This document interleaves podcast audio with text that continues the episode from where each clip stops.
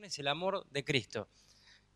Cuando voy a veces a la estación de servicio y lleno el tanque del auto de nafta, cuando lo puedo llenar, tengo la ilusión de que eso no se vacíe nunca. Veo ahí la, la agujita llena y digo, uh, ¿alguna vez pasará que no se baje, ande, que pueda andar? Pero no, ustedes saben que no me pasó todavía. Cuando encuentre la receta se las cuento. Pero el amor de Cristo nos llena y no se vacía. No es que lo vamos usando o estamos necesitando el amor de Cristo y gastamos un poquitito. El amor de Cristo nos llena, se rebalsa y está continuamente llenando nuestra vida si le dejamos a Él estar. Qué hermoso que hayamos cantado eso. Y en esta mañana, queridos hermanos, gracias por el privilegio de poder compartir junto con ustedes este estudio, estamos estudiando el libro de Santiago, la epístola de Santiago. Puntualmente toca el capítulo 2 desde los versículos 1 al 13 en esta mañana, pero antes quiero hacer un pequeño repaso de cosas. ¿Vieron cuando, cuando estudiamos un tema y como que hay que repasar algunas cosas que son buenas, no olvidárselas? Como algunos mojones. Yo cuando estudiaba en la facultad, hace un tiempo ya, pasó, me acuerdo que me anotaba cosas, les hacía redondeles, las pintaba, de alguna manera para no olvidarme, son cosas que para mí son claves. Y en primer lugar, si hay algo que nos tiene que quedar, o me gustaría que nos quedara fijo sobre esta epístola, es acerca de su autor, Santiago. Santiago se va a presentar allí en la epístola como autor de esta, de esta epístola, pero va a decir allí en el capítulo 1, Santiago, siervo de Dios y del Señor Jesucristo. Es tremendo cómo él se presenta de esa forma. Comentaba Eduardo en el primer mensaje sobre este libro que Santiago es hermano, era hermano, medio hermano del Señor Jesucristo. Compartían el vientre de madre, pero de distinto padre. ¿eh? Uno fue por obra del Espíritu Santo y el otro con José y María. Él era hermano del Señor Jesucristo. Si leemos en un montón de pasajes, que no lo vamos a hacer ahora porque si no estaríamos mucho tiempo y me, estarían empezando a tirar tomates en un rato, pero hay un montón de pasajes que nos muestran de Santiago como una persona referente de la iglesia en ese entonces. Era uno de esos que uno iba a consultar. Imagínense, yo tengo que hablar en esta mañana, yo seguramente hubiera ido a Santiago. Como en este caso a algunos de los hermanos les pedí apuntes, le digo, mira, tengo que hablar de este tema, déjame comparar las cosas que has hecho. Es un referente, Santiago era un referente de la iglesia en ese entonces. Son muchos los hermanos que se ven en distintos lugares que iban a Santiago a buscar una referencia, a buscar un consejo, a ver su opinión. Pablo mismo lo ha hecho en Hechos 21, 18, por ejemplo. Sin embargo, Santiago, escribiendo esta epístola, va a pensar que el mejor título que puede tener un hijo de Dios es ser siervo. Entonces él no se va a presentar como Santiago, el gran apóstol. Santiago el hermano de Jesús, por lo cual el que tiene autoridad. Santiago el que todos consultan, sino que se va a presentar como siervo. Y qué hermoso es pensar eso. En el reino de Dios, cuanto más servimos, realmente somos más grandes delante de sus ojos. Por lo cual, queridos hermanos, eso quiero que nos quede como algo hermoso de la vida de Santiago. También de respecto a esto que él se presenta como siervo y que es hermano del Señor, algo muy bueno es que Santiago, como medio hermano de Jesús, estuvo cerca de Jesús. Me imagino, no sé, berrinches, peleas, cosas de los chicos cuando fueron creciendo.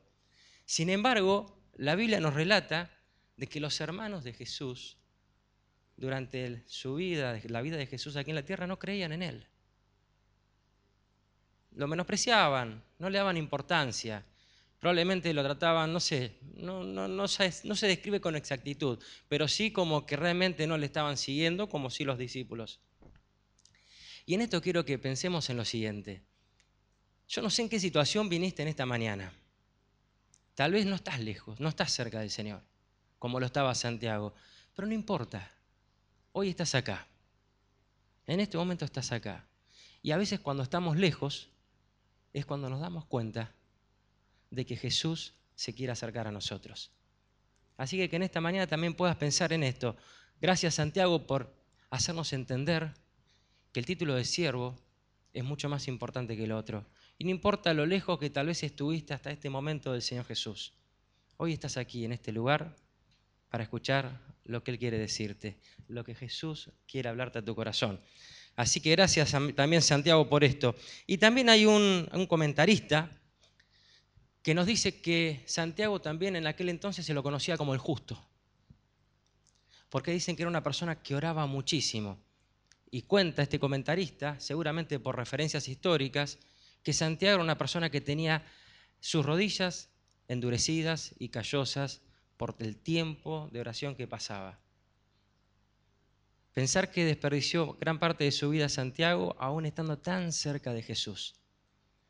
Pero cuán grandes cosas puede hacer Jesús cuando nos acercamos a Él. Qué cambio rotundo puede hacer en la vida de todos nosotros. Hermoso es el gran autor de esta epístola que el Espíritu Santo usó para dejarnos en la Biblia. También Jorge nos decía, eh, en base a comentaristas, que nos hablan de que el libro de Santiago es como los proverbios del Nuevo Testamento. Y realmente es hermoso. Uno cuando lee el libro de proverbios, uy, no puede parar de dejar de tomar nota de distintos consejos, siempre no diciendo esto, aquello, lo otro. Tiene que tomar muchísimas notas. En el libro de Santiago también realmente es un libro bien práctico, porque también nos introducía Jorge y nos decía el concepto del ateísmo práctico. Y qué tristeza esta, ¿no? El ateísmo práctico es justamente cuando creemos en Dios, pero no tenemos compromiso con Él. Cuando queremos vivir la vida de nuestra manera, creemos en Dios. ¿Cómo no vamos a creer? Estamos todos acá, realmente alabamos a Dios, decimos muchas maravillas de Dios, pero tal vez nos vamos de acá y nuestra vida la empezamos a gobernar nosotros le decimos al conductor que debería ser Jesús, correte y déjame que yo maneje. Ahora yo sigo por el trayecto de mi vida. Ese es el ateísmo práctico, me encantó ese concepto. Y también una frase que dijo que, que nunca temió a Dios porque temió, nunca, perdón, nunca temió a los hombres, Santiago, porque temió a Dios. El Salmo 112, 7, que lo escribo allí, dice, hablando del hombre justo, dice que el hombre justo no tendrá temor, me encanta este versículo, no tendrá temor de malas noticias porque su corazón está firme, confiado en Jehová. Que así sea, ¿no es cierto? Que podamos tomar estas cosas de Santiago para nuestra vida. Y también, como última parte de esta introducción, una frase que también nos dejó el mensaje el domingo pasado de Pentecost, que dice, solo la palabra de Dios puede hacer la obra de Dios. El domingo pasado hablábamos acerca de la importancia de la palabra que había sido implantada en nuestros corazones. Y nos, quedaba la enseñanza con esta frase que resume muy bien, solo la palabra de Dios, que esté en tu vida y que esté en mi vida, puede hacer la obra de Dios, no nosotros. Podemos ser muy buenos administradores, pero seamos realmente instrumentos en las manos del Señor. Y entonces si nos metemos, está chiquitito esto me parece, en el tema de esta mañana, no se preocupen que el otro es un poquito más grande, ni yo lo veo que estoy acá. Pero bueno, la idea es dividir el estudio de estos pasajes, Santiago capítulo 2, del versículo 1 al 13, en cinco partes. En la primera de ellas vamos a ver un mandato, en la segunda un ejemplo que va a dar el Señor sobre una discriminación que había en la iglesia.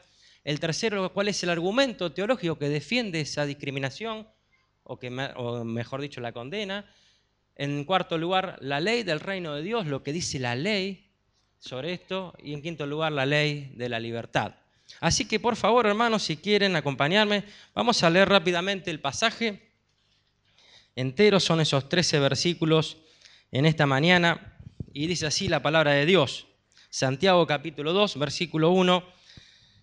Dice, hermanos míos, que vuestra fe en nuestro glorioso Señor Jesucristo sea sin acepción de personas.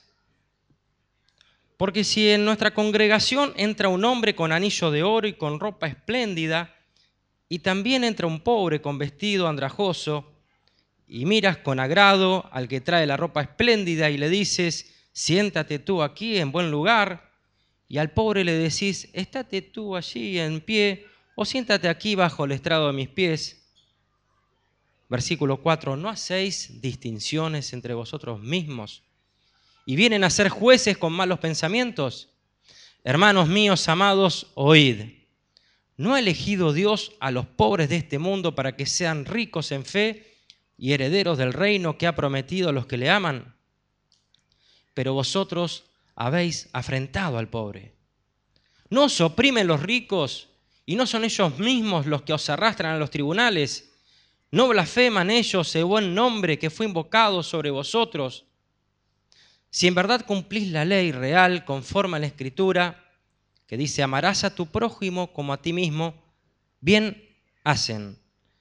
Pero si hacen acepción o diferencia de personas, cometen pecado y quedan convictos por la ley como transgresores. Porque cualquiera que guardare toda la ley, pero que ofende en un solo punto, se hace culpable de todos. Porque el que dijo, no cometerás adulterio, también ha dicho, no matarás. Ahora bien, si no cometes adulterio, pero matas, ya te has hecho transgresor de la ley. Así hablad y así haced como los que habéis de ser juzgados por la ley de la libertad. Y escuchen el versículo 13, que me encanta, que dice, porque juicio sin misericordia se hará con aquel que no hiciere misericordia. Y la misericordia, y la misericordia triunfa sobre el juicio. Capítulo 2, versículo 1, el primer punto. Ahí recuerdo nuevamente el versículo que hemos leído recién. Dice la palabra de Dios, hermanos míos, que vuestra fe en nuestro glorioso Señor Jesucristo sea sin acepción de personas. Ahora yo me pregunto, si realmente las cosas que nos rodean hoy en día no atentan contra esto, ¿no? O dígame que el mundo está realmente preparado para que seamos justos. Somos bombardeados todo el tiempo para elegir lo que elige el atleta, por ejemplo. A mí no me llaman nunca de esas empresas porque no los represento. Pero somos llamados a elegir aquello que consume el modelo o la modelo lo que hace la persona que se distingue, la que queremos diferenciar. El mundo continuamente nos llama a hacer acepción, a hacer lo que hace este porque es el mejor en esto. Y no simplemente por buenos atributos, porque está bien que imitemos y que intentemos hacer lo bueno, pero no con los valores de este mundo, sino con los valores de Dios. No diferenciando a las personas por su dinero, o por su raza, o por lo que fuere. Realmente es un tema que hoy en día está también muy en boga, ¿no? Y fíjense cómo a veces muchas personas quieren castigar a Dios diciendo muchas barbaridades, pero si hay alguien que defendió a todas las personas, es Dios. Si hay un texto que me encanta y en el cual no deja ninguna duda, dice que de tal manera amó Dios al mundo. Y eso incluye al más vil pecador como a la persona tal vez que pensamos más normal. Todos somos pecadores delante de Dios. No importa tu raza, no importa tu color, no importa el año en que naciste, no importa el país en el que naciste. Dice la palabra de Dios, si transgredes un punto, te haces culpable de todos. Y allí vemos, ¿no es cierto?, que dice la palabra de Dios, hermanos míos, que nuestra fe en nuestro glorioso Señor Jesucristo sea sin acepción de personas. Romanos capítulo 5, versículo 5 dice que el amor de Dios ha sido derramado en nuestros corazones por medio del Espíritu Santo. Por eso dice allí, hermanos míos, que vuestra fe, ustedes que creen, es como decirlo de otra manera, ustedes que creen en el Señor Jesucristo, ¿cómo van a hacer diferencia de personas? ¿Cómo van a tratar distintos a unos y a otros? Hay un texto en la palabra de Dios que dice en Deuteronomio 10, 17, porque Jehová, vuestro Dios, es Dios de dioses y Señor de señores, Dios grande, poderoso y temible, que no hace diferencia de personas. También va a decir la palabra de Dios en Gálatas 2.6, pero los que tenían reputación de ser algo, lo que hayan sido en otro tiempo, nada me importa, porque Dios no hace diferencia de personas. Y en Mateo 22, 16, la última cita que allí figura, dice que le enviaron los discípulos de ellos con los herodianos diciendo, maestros, sabemos que eres amante de la verdad y que enseñas con verdad el camino de Dios y que no te cuidas de nadie porque no miras la apariencia de los hombres.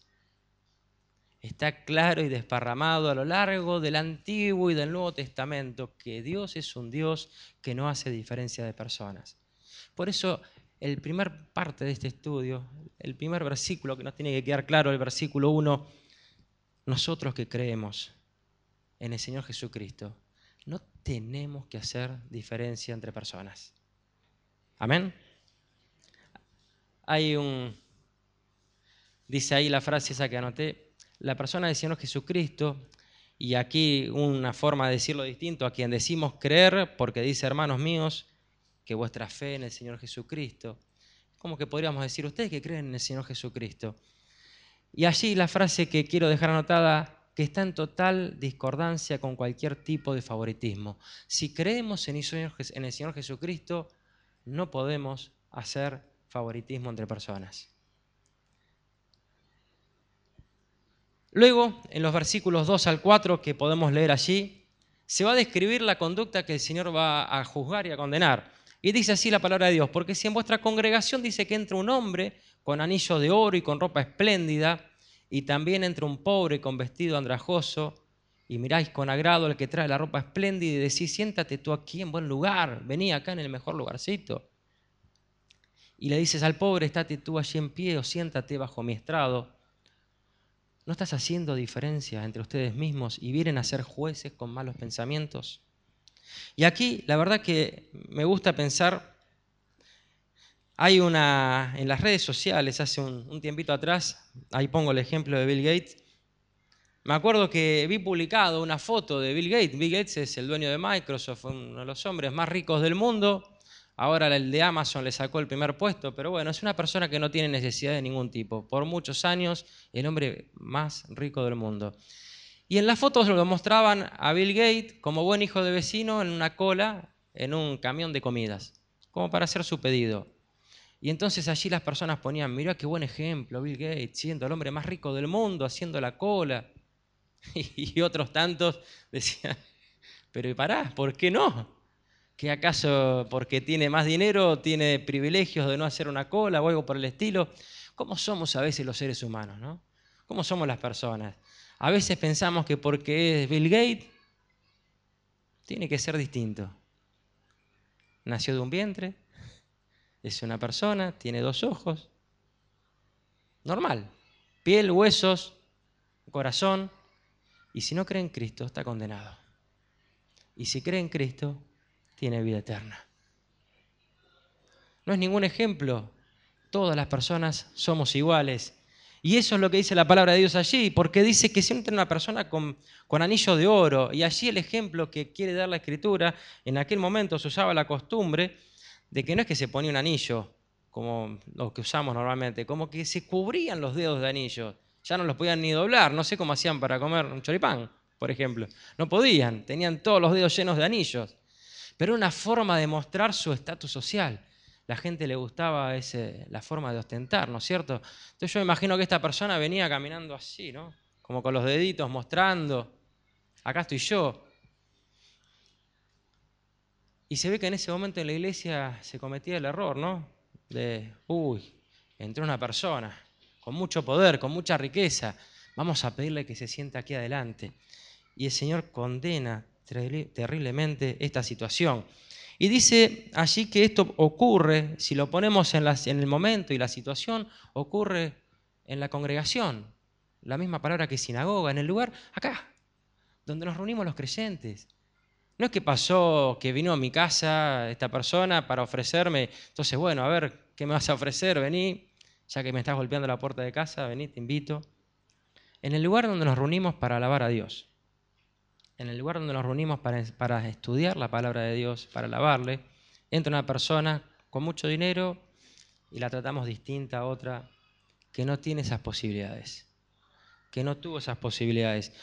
Hay un, comentario que leí que la verdad es, eh, me, pareció, me trajo una, una, importante reflexión sobre un comentario de Abraham Lincoln que dice, Dios debe amar mucho a las personas sencillas porque ha hecho muchos y realmente yo creo que Dios tiene un cariño muy especial para con la gente que no tiene tantos recursos. Porque realmente eh, en este pasaje vamos a ver que Dios no es que habla de la pobreza como una virtud. No es que ser pobre, el Señor va a decir, mira, es mejor ser pobre porque es una virtud, es mejor ser pobre porque tenés un mérito, o es mejor ser pobre porque vas a ser salvo. No. Ni por ser pobre, ni por ser rico. El que tiene al Hijo, dice la palabra de Dios, tiene la vida. No el que tiene dinero o el que no lo tiene. Pero el que no tiene al Hijo de Dios ya ha sido condenado. Esa es la gran diferencia. Ahora, lo que es de notar es que la persona que es pobre, muchas veces en la palabra de Dios vamos a ver que la diferencia entre el pobre y el rico, a veces el pobre llega a este lugar con el corazón abierto, porque tiene necesidad, porque viene a ser edificado, porque no tiene nada. Entonces tenemos que atenderlo. Tenemos que darle nuestro corazón, tenemos que darle nuestro amor a esta persona porque viene en búsqueda de esa necesidad. Y a veces el pobre, el rico, puede llegar a entrar con una situación engreída, a ver qué puedo hacer yo por este lugar. Yo que soy el más poderoso de todos los que están aquí sentados. Es una suposición. Un rico puede ser muy buena persona. Acá lo que dice la palabra de Dios es que debemos amar a todos. Que no debemos hacer diferencias ni con el pobre, ni con el rico. El pobre viene aquí en búsqueda del Señor y dice la palabra de Dios también, y esta es la actitud que quisiera que nos quedáramos grabados de este punto. Vieron que dice la palabra de Dios que es verdad que un adulto debe ir con la mentalidad de un niño. Dice, si no os hacéis como niños, no entraréis en el reino de Dios. Es decir, desposeído de cualquier situación que uno piense que puede darle a Dios. Debemos ir a entregarnos porque Él nos va a dar. Pero dice también esta frase que también es verdad que un rico debe ir con la mentalidad de un pobre. Y esta es la situación que se describe. Cómo entra un rico, cómo entra un pobre y cómo actúa la iglesia. Ahora, veamos cuál es la argumentación teológica que hay detrás de todo esto. ¿Qué es lo que dice la Biblia, qué es lo que piensa Dios de todo esto. Y dice allí en el versículo 5, hermanos míos, amados, escuchen, ¿no ha elegido Dios a los pobres de este mundo para que sean ricos en fe y herederos del reino que ha prometido a los que le aman? Pero ustedes habéis afrentado al pobre Dice, no os oprimen los ricos y no son ellos los mismos que os arrastran a los tribunales. Blasfeman ellos el buen nombre que fue invocado sobre vosotros. Ahora fíjense entonces lo que va a decir la palabra de Dios allí en primer lugar en Primera de Corintios capítulo 1, lo pongo allí para que no lo busquemos. Dice, pues miren hermanos, vuestra vocación que no soy muchos sabios según la carne, ni muchos poderosos, ni muchos nobles, sino que lo necio del mundo escogió Dios para avergonzar a los sabios, y lo débil del mundo escogió Dios para avergonzar a lo fuerte, y lo vil del mundo y lo menospreciado escogió Dios, y lo que no es para deshacer lo que es, a fin de que nadie se jacte en su presencia.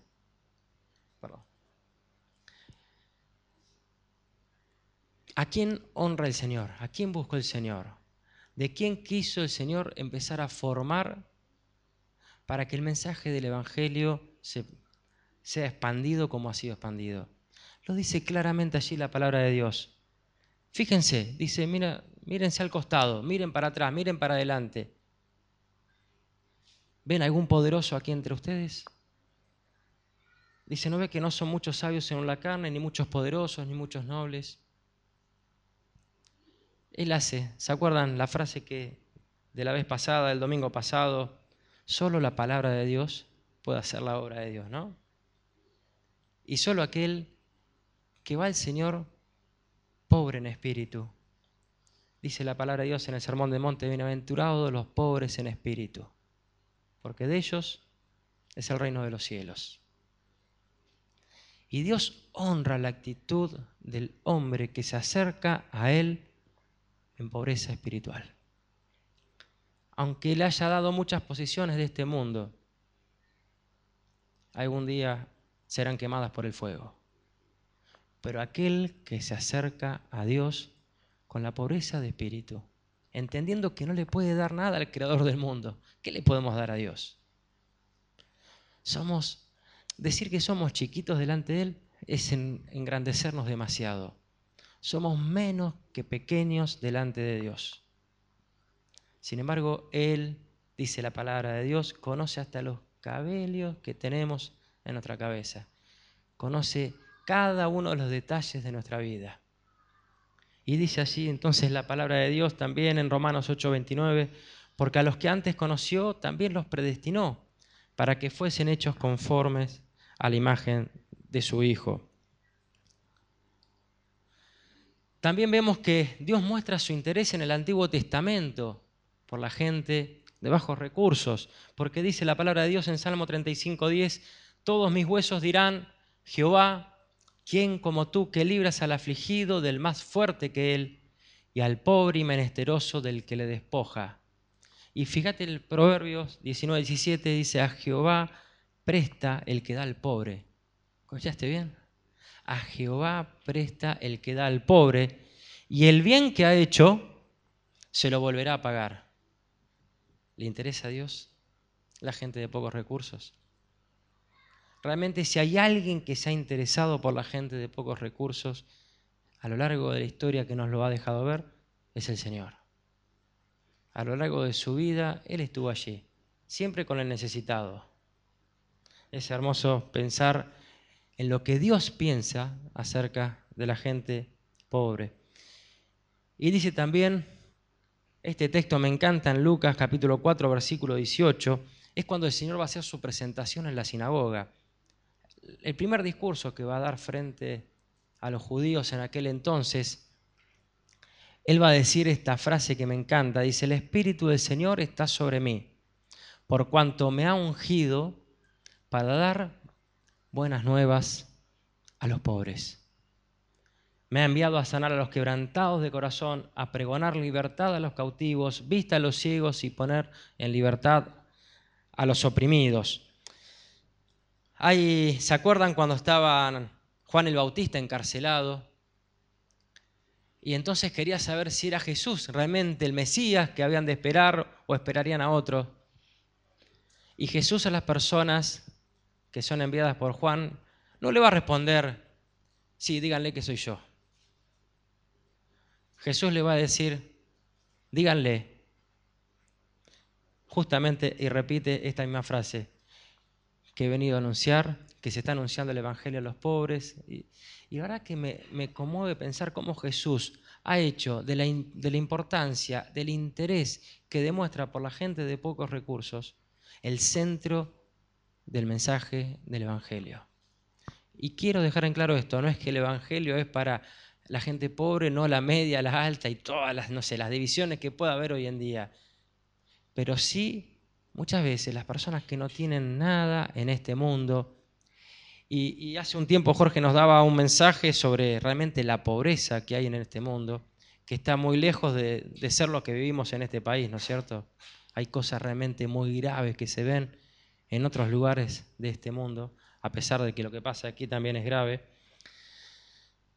¿Cómo Dios se interesa por esas personas? No tienen nada. Eh, muchas de estas personas están esperando morir próximamente. Tal vez no sabemos lo que es tener hambre. Sí, por ahí se nos hace un poquito más tarde, yo prometo terminar temprano. Pero tal vez se nos hace un poquito más tarde y dicen, uy, che, qué hambre que tengo. Y es lo máximo que a lo mejor hemos sufrido. Pero hay gente necesitada y Dios tiene un interés, un amor especial. Y le pide a la iglesia que tenga ese mismo amor, que tenga ese interés. Basta recorrer a veces en el invierno por nuestra provincia y ver que hay gente durmiendo en las plazas, ver que hay gente que no tiene un plato de comida. Qué bueno que podamos hacer algo como iglesia. Qué bueno que podamos hacer algo los jóvenes de esta iglesia también. Y por qué no hacer alguna asistencia. Dios tiene un interés especial por la gente necesitada. Porque esas personas son las, como dije antes, las que tienen el corazón abierto para hablarles del amor de Dios y comprender que no importa morir sin esperanzas a morir con la esperanza de saber que el Dios Supremo les ama con todo su corazón. Qué hermoso es pensar en esto. El Evangelio ofrece mucho al pobre y exige mucho al rico. Esto es algo que también tenemos que pensar muy bien. La actitud de los ricos que es condenada. En Marcos, si me acompañan hermanos allí, algunos versículos los anoté y otros los quiero que los busquemos porque si no quedarían muy chiquititos para que los leamos allí. Marcos capítulo 10, versículo 42, va a decir la palabra de Dios. Mas Jesús, llamándoles, llamándolos, les dijo, saben que los que son tenidos por gobernantes de las naciones se enseñorean de ellas y sus, y sus grandes ejercen sobre ellas potestad. Pero no será así entre ustedes, sino que el que quiera hacerse grande entre vosotros será vuestro servidor. Y el que de vosotros quiera ser el primero será el siervo de todos. Porque el Hijo del Hombre no vino para ser servido, sino para servir y para dar su vida en rescate por muchos. Es claro el concepto, ¿no? Es contundente. Porque dice allí la palabra de Dios donde leímos antes, en esta frase, dice, pero en el versículo 6, pero, pero vosotros habréis afrentado al pobre. Y dice, no los oprimen los ricos y no son ellos los mismos que los arrastran a los tribunales. Dice, no blasfeman ellos el buen nombre que es invocado por vosotros. Y ahí eh, hay un comentarista, un libro muy lindo de un hermano rosarino, Juan García, al cual tuve el privilegio de conocer, que escribió un libro sobre Santiago que se llama Gimnasia para el Alma. Y en, este, en esta parte del estudio la titula como apto para cardíacos, porque este estudio habla del corazón del ser humano, que es el centro donde uno comunica, si bien el corazón hace un montón de otras cosas biológicamente, pero uno describe y detalla en el corazón las fibras íntimas de las cuales desprende el amor y por la cual recibe el amor.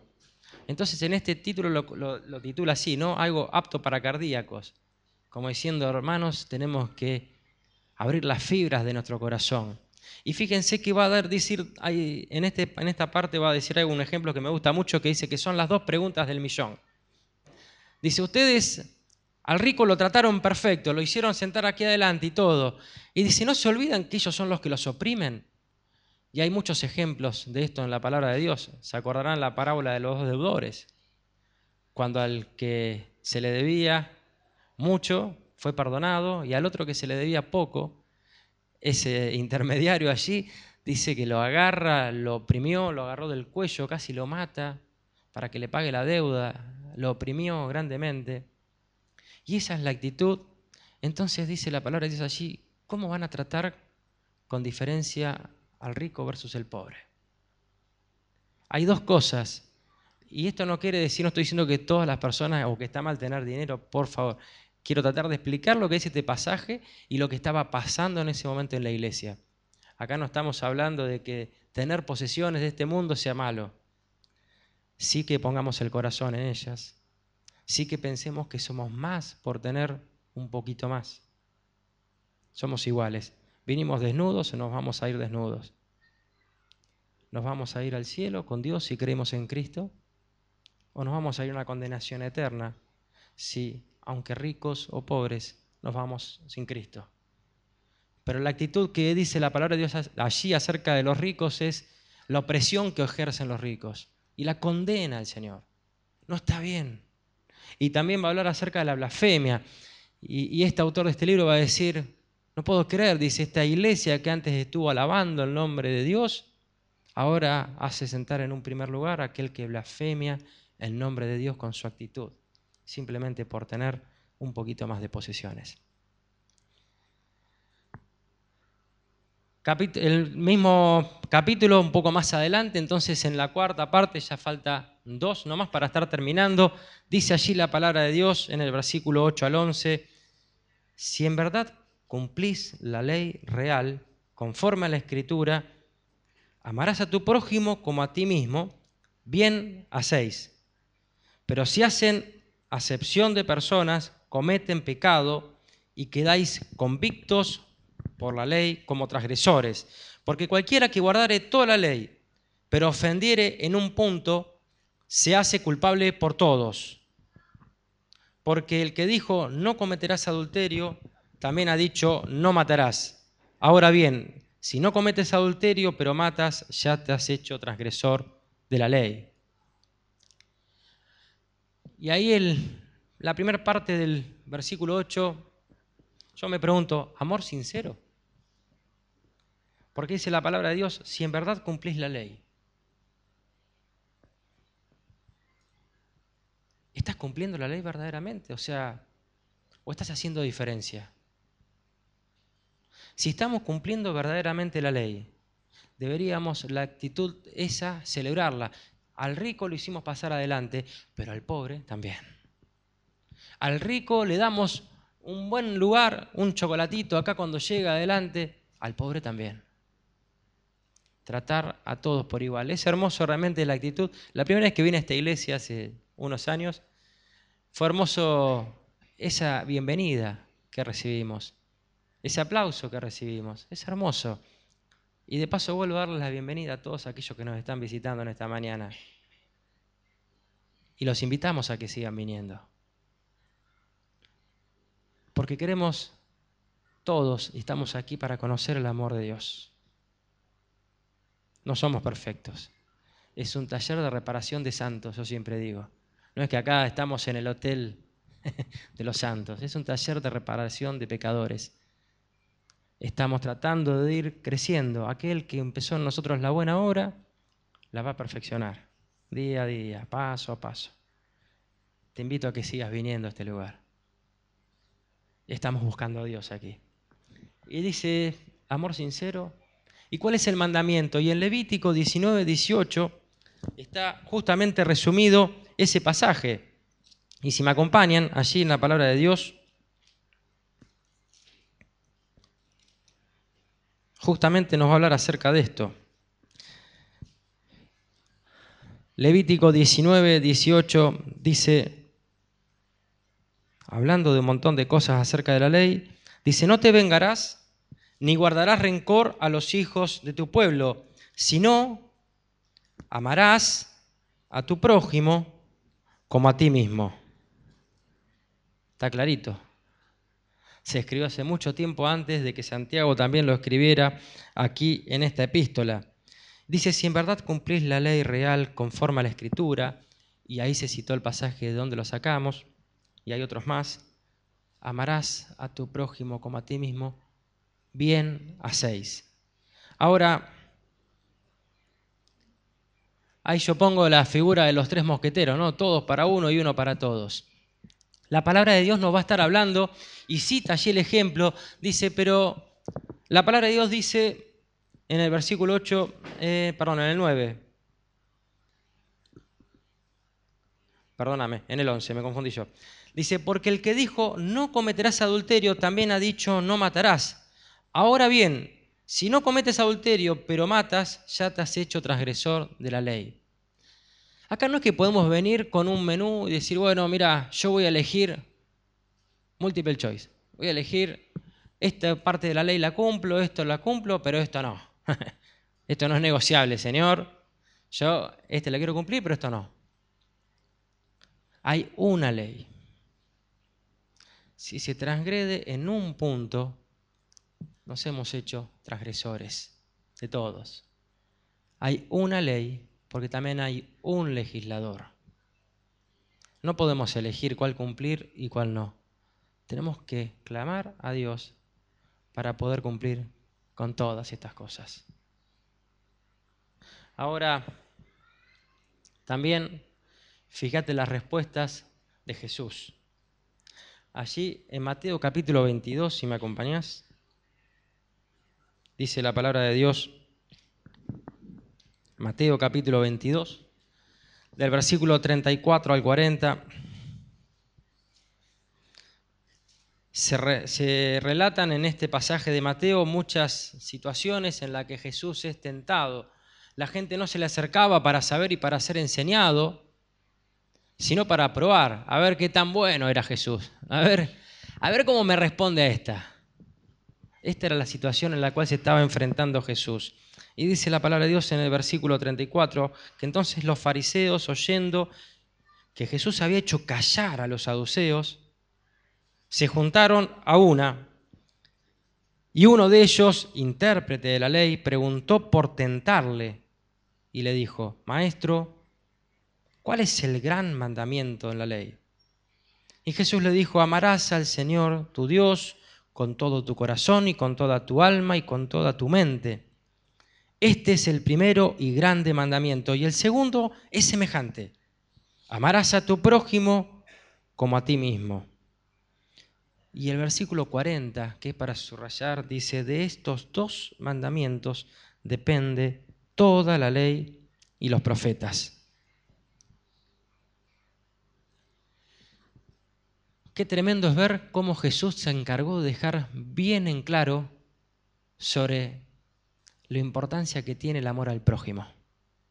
Hoy en, la cena del Señor Esteban nos hablaba justamente acerca de esto. Entonces, justamente el ejemplo que daba en la palabra de Dios allí en la parábola de buen samaritano, dice, bueno, chi, ¿quién es mi prójimo? el que yo elija, mis amigotes, a las personas con las que me resulta sencillo llevarme bien, listo, venga, ese mandamiento lo cumplo, ¿sabes cómo? Y el Señor va a dar un ejemplo allí de lo que leía Esteban en la cena hoy. Mi prójimo es la persona que está necesitada, que está a mi lado. No la que está en este momento en África. Tal vez yo ahora puedo orar al Señor y estar ayudando. Pero sí a la persona que tengo al lado. Mi vecino, ese que es molesto, ese que no me quiere tanto, mi jefe, o la persona que trabaja conmigo, o mi compañero, o mi familiar. Cualquiera de las personas que tenemos cerca, ese es nuestro prójimo. Y dice allí el Señor Jesucristo es contundente de estos dos mandamientos, de amar a Dios y de amar al prójimo como a uno mismo, depende toda la ley y los profetas. Todo lo demás vos lo pones en la balanza de si Dios lo haría y si esto te lo harías a vos mismo, y seguramente va a ser una muy buena medida de que estás obrando como Dios quiere que lo hagas. Y también el Señor Jesús en el Sermón del Monte, Mateo capítulo 7, versículo 12, allí un poquito más atrás, en ese tremendo sermón que cautivó aún a aquellos que todavía no creen en Cristo, pero realmente alaban este mensaje el Señor Jesús en ese sermón allí al pueblo va a decir en el versículo 12, así que todas las cosas que quieren que los hombres hagan con ustedes, así también haced vosotros con ellos, porque esto es la ley y los profetas. San Mateo capítulo 7, versículo 12. Porque esto es la ley y los profetas. También lo dijo Pablo en la, epístola a los Gálatas, dice, sola palabra se cumple, amarás a tu prójimo como a ti mismo. Esto es como cuando nos van encerrando, ¿viste? Che, pero pará, lo dijo este, lo dijo... No, está, está. No podemos escaparnos de este hermoso mandamiento que es, toda la ley se resume en esto, amarás a tu prójimo como a ti mismo. Y hay una frase muy linda de Agustín Hipona que dice, con el amor del prójimo el pobre es rico. Sin el amor del prójimo, el rico es pobre. Y esto nos enseña cómo debemos amar a todas las personas. La persona que entra aquí desposeída de los bienes de este mundo, pero con necesidad de conocer el Evangelio, con el amor hacia Él y no el desprecio, esa persona puede ser rica, porque es un hijo de Dios puede creer en Jesucristo y tener su nombre anotado en el libro de la vida. Pero también dice, y también esta es una advertencia, sin el amor del prójimo, el rico va a seguir siendo rico en este mundo, pero pobre para la eternidad. porque se basa en Cristo. La importancia del amor. Hay un libro muy lindo que he leído de, Bill Wright, que es el fundador del Movimiento Cruzada Estudiantil y Profesional para Cristo, que recomiendo realmente leerlo. Eh, es un gran evangelista este hombre. De hecho, ese movimiento que fundó por todo el mundo ha hecho conocer a muchos jóvenes, estudiantes universitarios y profesionales al Señor Jesucristo. Una etapa difícil de la vida, ¿no? Cuando uno es universitario o a lo mejor un profesional, piensa que no necesita a Dios. Y este hombre va a hablar acerca de predicar el Evangelio, pero dice, no tenés que predicar, tenés que amar. Y el concepto más importante que trasciende las páginas de ese libro es ese, amá. Después habla. Pero primero, amá. Tal vez le podés, no sé, sos bueno con la pastelería, a esa persona que tenés ahí cerca, llévale un de una torta. ¿Qué pasó? ¿Qué me venís a pedir? ¿No? Cuando vienen con algo. No, no te quiero pedir nada. Quiero decirte que Dios te ama. Esa barrera va a romper el corazón más duro, porque el amor es la llave más poderosa que abre el portón de hierro más grueso. Amemos. Dice la palabra de Dios, Jesús orando, dice, en esto van a conocer que son mis discípulos, que se amen los unos a los otros. El mundo va a creer cuando vea el amor. Y realmente doy fe de esto. Cuando conocí al Señor Jesucristo, cuando predicaron el Evangelio aquella noche, 16 de enero del 95, nunca me voy a olvidar que en un grupo de jóvenes, por primera vez en mi vida, vi un amor sano. Yo dije, ¿qué es esto? Yo no lo podía creer. La gente se quería, se ayudaba, se hablaban bien. No es lo que veía yo en el mundo. Esa misma noche entendí que el amor de Dios no le puedes decir que no. Déjale que entre a tu corazón. También, amando con el amor de Dios, nos alejamos del pecado. Si amamos a los demás con ese amor que Dios ha puesto en nuestros corazones, es mucho más difícil pecar. Porque todas nuestras acciones son guiadas por el amor de Dios. Sumémonos a este equipo. Tratemos de esforzarnos en amar a los demás con el amor de Dios. Y lo último para terminar, ya los últimos pasajes, dice, así hablad y así haced como los que habéis de ser juzgados por la ley de la libertad. Porque juicio sin misericordia se hará con aquel que no hiciere misericordia, y la misericordia triunfa sobre el juicio. Y allí me encanta de este pasaje que el cristiano no vive sujeto a presiones de afuera que nos obligan a hacer las cosas de determinada forma y mostrar una situación, oh, mira qué bueno este lo que hace.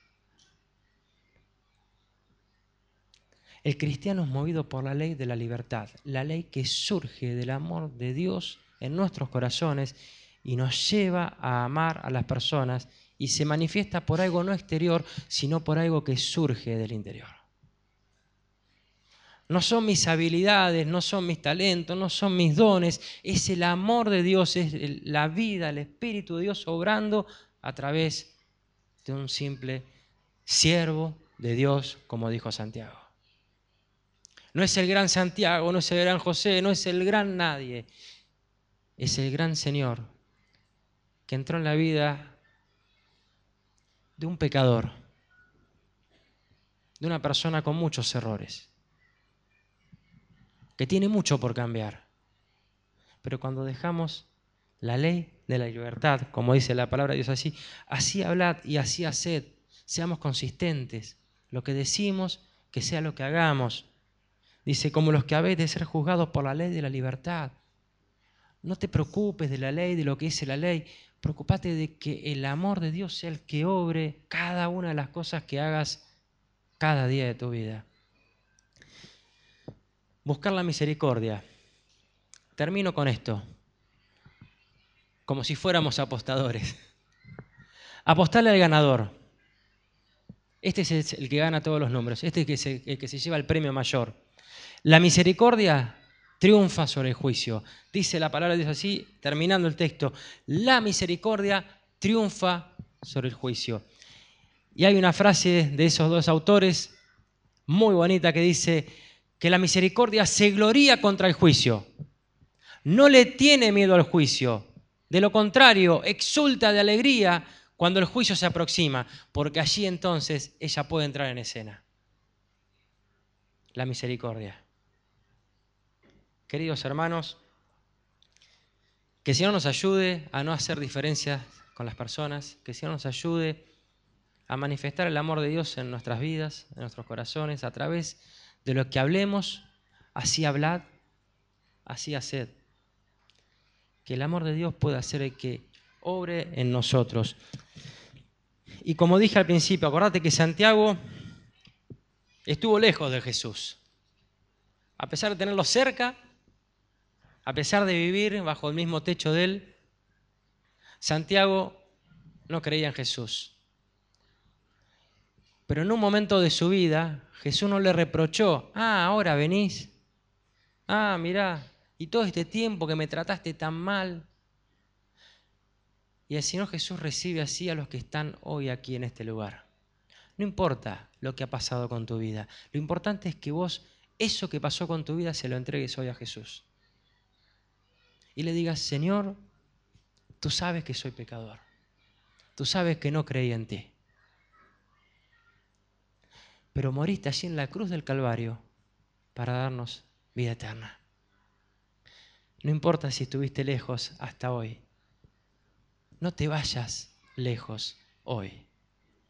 Andate de estas puertas creyendo en Jesús como el Salvador de tu vida. Oramos. Querido Dios y Padre Celestial, gracias te damos en esta mañana porque podemos estar aquí reunidos. Te damos gracias porque pudimos con libertad abrir este santo libro, lo que allí nos enseñas. Quisiera pedirte, Señor, en esta mañana que tu palabra sea la que se esté quedando en nuestros corazones para enseñarnos, para animarnos a hacer cambios en nuestra vida. Pero también quiero pedirte en esta mañana, Señor, que si alguna persona ha llegado aquí, tal vez estando todavía lejos de tu Hijo, hoy pueda creer en Él como Salvador de su vida. Gracias te damos porque Jesús murió para darnos vida. Tremenda obra, nunca la vamos a comprender desde nuestro limitado intelecto. Pero sabemos, porque tú lo prometes, que el regalo tuyo es vida para aquellos que creemos en Cristo. Te damos gracias por estar aquí en medio nuestro en esta mañana. Oramos pidiendo tu bendición para cada uno de nosotros. En el nombre de Señor Jesús. Amén.